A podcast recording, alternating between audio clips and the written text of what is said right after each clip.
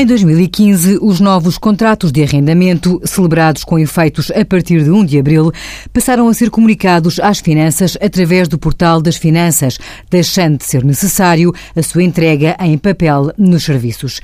Em simultâneo, os contribuintes singulares que efetuam arrendamentos de imóveis afetos à sua esfera particular titulares de rendimentos da categoria F de IRS, passaram também a ser obrigados a emitir os recibos das rendas através do portal das finanças, sem prejuízo de algumas dispensas já referidas em programas anteriores.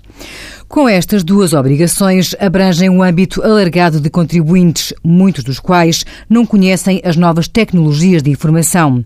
As finanças procederam à prorrogação do prazo para a realização da comunicação dos contratos e da emissão dos recibos, inicialmente até final de novembro.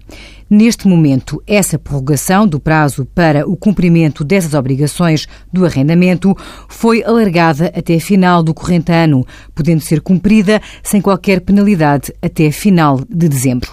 Envie as suas dúvidas para conselhofiscal.tsf.occ.pt.